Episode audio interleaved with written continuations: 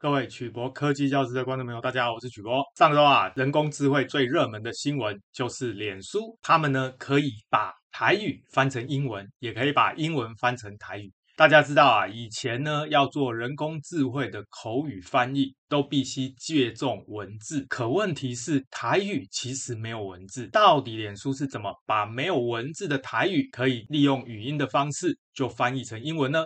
今天啊，我们来跟大家谈谈这个题目。我们今天的题目是人工智慧大创新，让外国人讲台语也会通。脸书如何做到？首先，我们谈一下脸书使用的通用语音翻译 UST 解决了什么问题。再来，我们谈一谈人工智慧的训练跟学习，以及人工智慧的推论和预测。第四个，我们来谈一谈如何克服资源匮乏、语言训练资料的挑战。再来，我们介绍全新的模型做法——语音转单元翻译 （S2UT）。最后，我们来谈谈使用双语替换评测 （BLEU） 评估准确度。我们今天的资料来源是 Meta 发布第一个全新的 AI 技术资源的非书写语言翻译系统。首先，我们来谈一谈脸书的通用语音翻译 UST 解决了什么问题。到今天为止，人工智慧的翻译主要是各种书写的语言，也就是一定要有文字才能够翻译。但是在全球超过七千种现存的语言中，有将近半数是以口语表达，并没有标准。或者广泛使用的书写文字系统，这个就导致啊，我们无法使用标准的技术来为这一类的语言打造机器翻译的工具，因为呢，标准技术需要大量的书写文字来训练模型。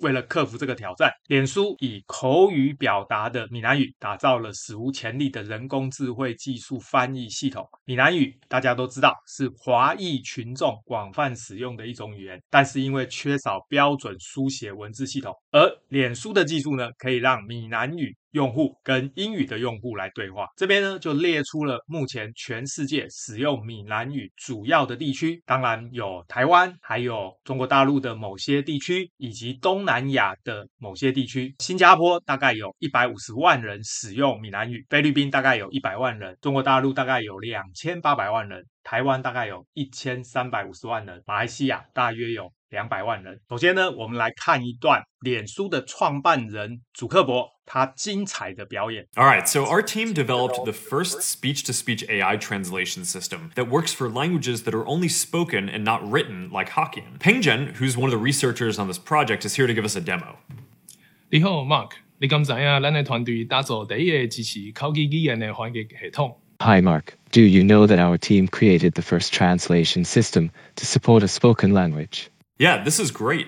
Hokkien is spoken by millions of people, but since there's no standard writing system, uh, that makes it pretty challenging to build a translation system like this. 这实在是真赞，有数百万人讲福建话，但是并无一个标准的书写系统，这和打造翻译系统变加真困难。无毋对，伫我细汉的时阵，伫学校无咧教福建话，伊是透过口语一代一代传落来的。That's right. Hokkien was not taught in schools when I was a kid. And it is passed down orally from generation to generation. Do you speak it with your kids?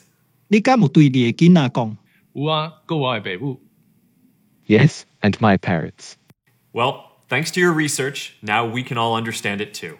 这一段精彩的对话，都会发现呢，可以把闽南语直接翻成英文，也可以把英文直接翻成闽南语。 而且中间并没有透过文字的系统。刚才这一段展示呢，它是开放原始码的翻译系统，称为通用语音翻译 UST 这个项目呢里面的一部分。这个项目啊，主要致力在开发新的人工智慧方法，希望最终能够实现所有现存语言都可以进行即时的语音翻译，包括主要。用口语表达的语言，也就是呢没有文字的语言。我们相信啊，口语沟通有助于打破隔阂，拉近人们之间的距离。无论身在何处，甚至啊在元宇宙也不例外。为了开发这个只有语音的全新翻译系统，Meta AI 的研究人员必须克服许多来自传统机器翻译系统的挑战。这里面就包含资料收集啦、模型设计以及准确度的评估。再把通用语音翻译 UST 扩展到更多语言之前，其实工程师还有很多工作。但是能够轻松的和使用任何语言的用户沟通的能力，是公司长久以来追寻的梦想。脸书呢，不只会开放闽南语翻译模型的原始码，也会公开评估资料集还有研究报告，这个就让其他人啊也能够重制，并且以他们的工作成果来做基础建立模型。首先，我们跟大家复习一下人工智慧最重要的两个步骤。一个是训练跟学习，一个是推论跟预测。首先，在训练阶段需要获取数据，因为人类的大脑经由眼、耳、鼻、舌、皮肤收集大量的数据，才能进行分析和处理。人工智慧也需要先收集大量的数据来进行训练。第二步，进入分析数据，因为人类的大脑分析收集到的数据就会找出规则，利用这个规则呢，就可以来建立模型。譬如下雨天之后，某个温度跟湿度会出现。彩虹，彩虹出现在太阳相反的方向。那么有了这个规则之后呢，就可以用这个规则建立模型。人类的大脑找出可能的规则之后，就利用这个规则来建立模型 model。譬如说呢，刚刚举的例子，下雨天之后的某个温度跟湿度，还有跟太阳相反的方向，这个就是模型。那么建立完模型之后呢，就进入第二个步骤。称为推论跟预测。推论主要就是利用刚刚我们建立的模型来预测未来，将收集到的数据输入模型就可以预测未来。譬如说，今天下雨了，只要温度湿度达到标准，就可以预测。在太阳相反的方向会看到彩虹。同样的道理，我们在做语音翻译的时候，也需要收集大量的数据，利用这个数据来分析，最后呢，训练出模型。有了模型之后，再利用这个模型来预测未来，就可以完成翻译的工作。是如何克服这种资源匮乏语言训练资料的挑战呢？脸书打造。闽南语翻译系统的时候，面临最大的障碍就是到底能不能够收集到足够的资料？因为啊，闽南语是所谓的资料匮乏语言，这就意味着跟西班牙文或者英文这一类的语言相比，闽南语呢，没有足够的训练资料。大家要特别注意，人工智慧要精准，第一步训练要到位。那么训练到位的基本条件就是要有足够的资料来训练，但是闽南语没有足够的资料训练。此外呢，将英语翻译成闽南语的翻译人员相对来说也很少，因此就更难收集资料，并且加上注解来训练模型。因此啊，脸书就利用中文作为中间语言，所以特别注意，他们其实呢是用了一个中文当做中间语言，用来建立未标签和人工翻译。一般呢，我们讲的人工智慧训练都是使用标签，他这边呢特别强调是未标签，意思是说呢。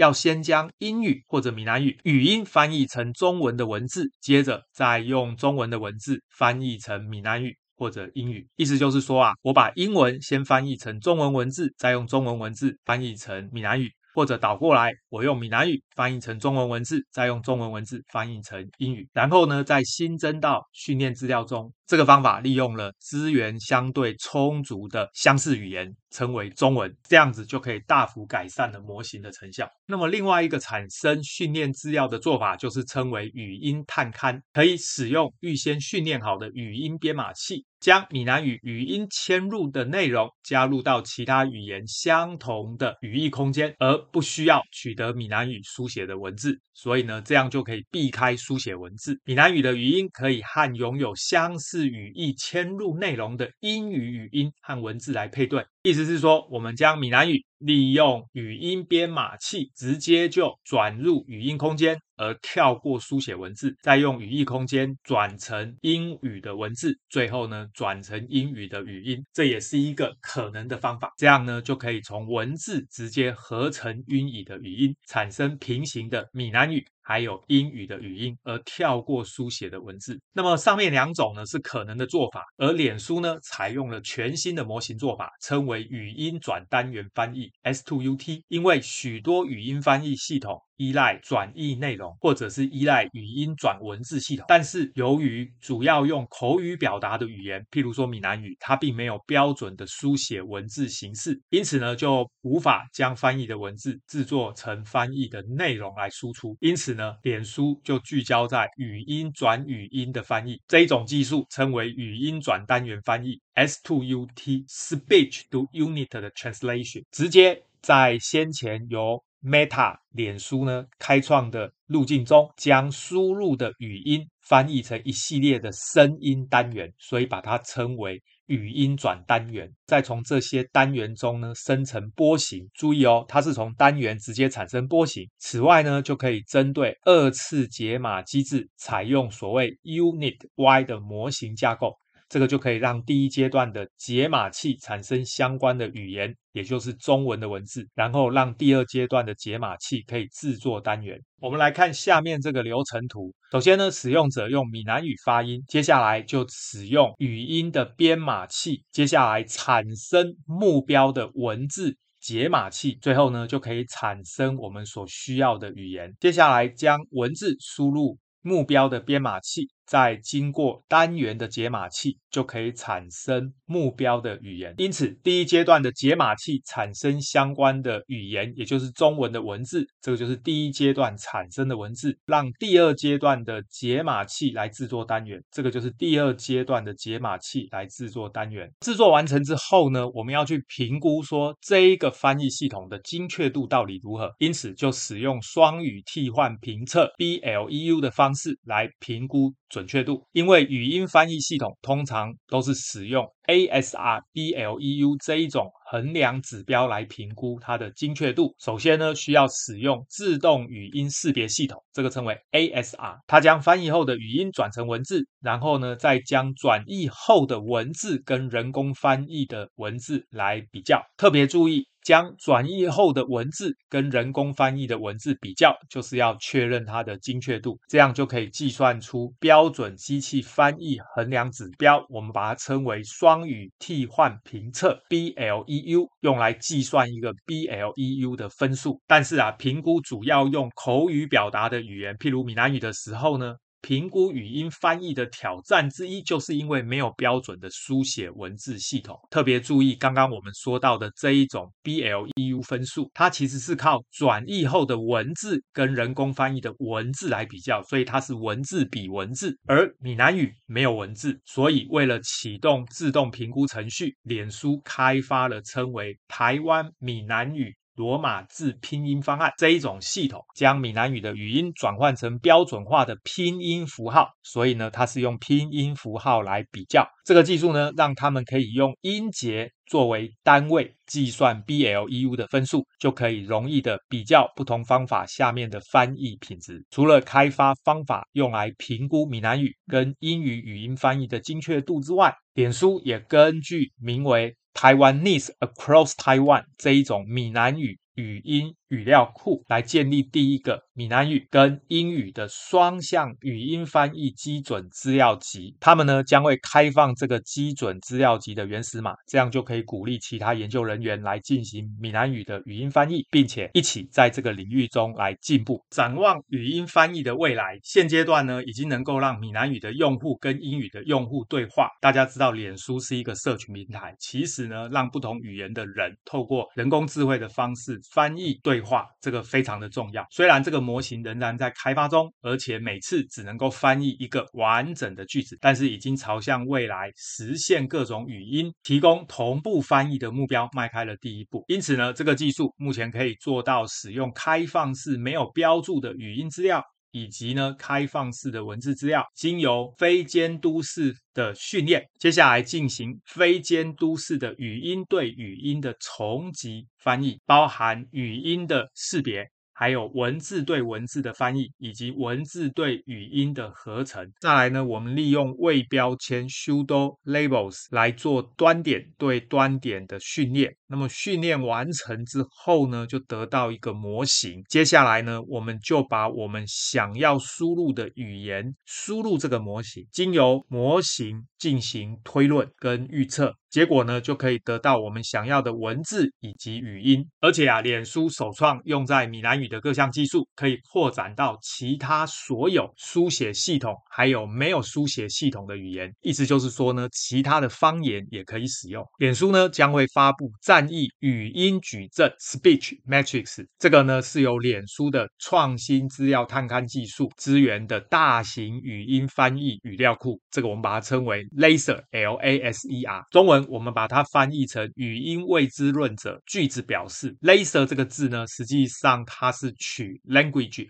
Agnostic Sentence Representation 前面几个字的缩写，这个技术能够让研究人员建立自己的语音对语音翻译，也就是 S2ST Speech to Speech 的 Translation。这样的系统可以作为工作成果基础，展开研究跟开发的工作。下面这个表呢，就是透过 Laser 这个语料库探勘获得的语音转语音配对资料量。各位发现呢，它就是两种不同的语音。来做配对的资料量，其中呢特别有趣的是闽南语。各位发现呢，这个闽南语呢几乎啊都没有翻译成其他语言的资料，唯一可以翻译成英文的资料呢，只有一百九十七个小时。此外呢，脸书 Meta 在非监督方式的语音识别技术跟非监督方式的机器翻译上面都有最新的进展，这个都有助于将来啊能够翻译更多口说语言的工作。随着在非监督式学习上的发展，脸书呢证明了在没有人工标注下建立高品质语音转语音翻译的模型，这个是可行的。这个呢将会大幅降低未来啊拓展其他低资源语言，也就是资料比较少好。的语言，它在做语音对语音翻译的困难。同时呢，其中大部分的语言都没有获得标记的资料。这边我们特别介绍两种机器学习常用的方法。第一种称为监督式学习 （Supervised Learning），也就是所有输入的资料都有标准答案，也就是标注，可以作为机器学习输出来判断误差、调整参数。而调整的参数称为权重。常用的演算法有类神经网络、资源向量机、贝氏分类法跟提升方法。而非监督式学习。Unsupervised learning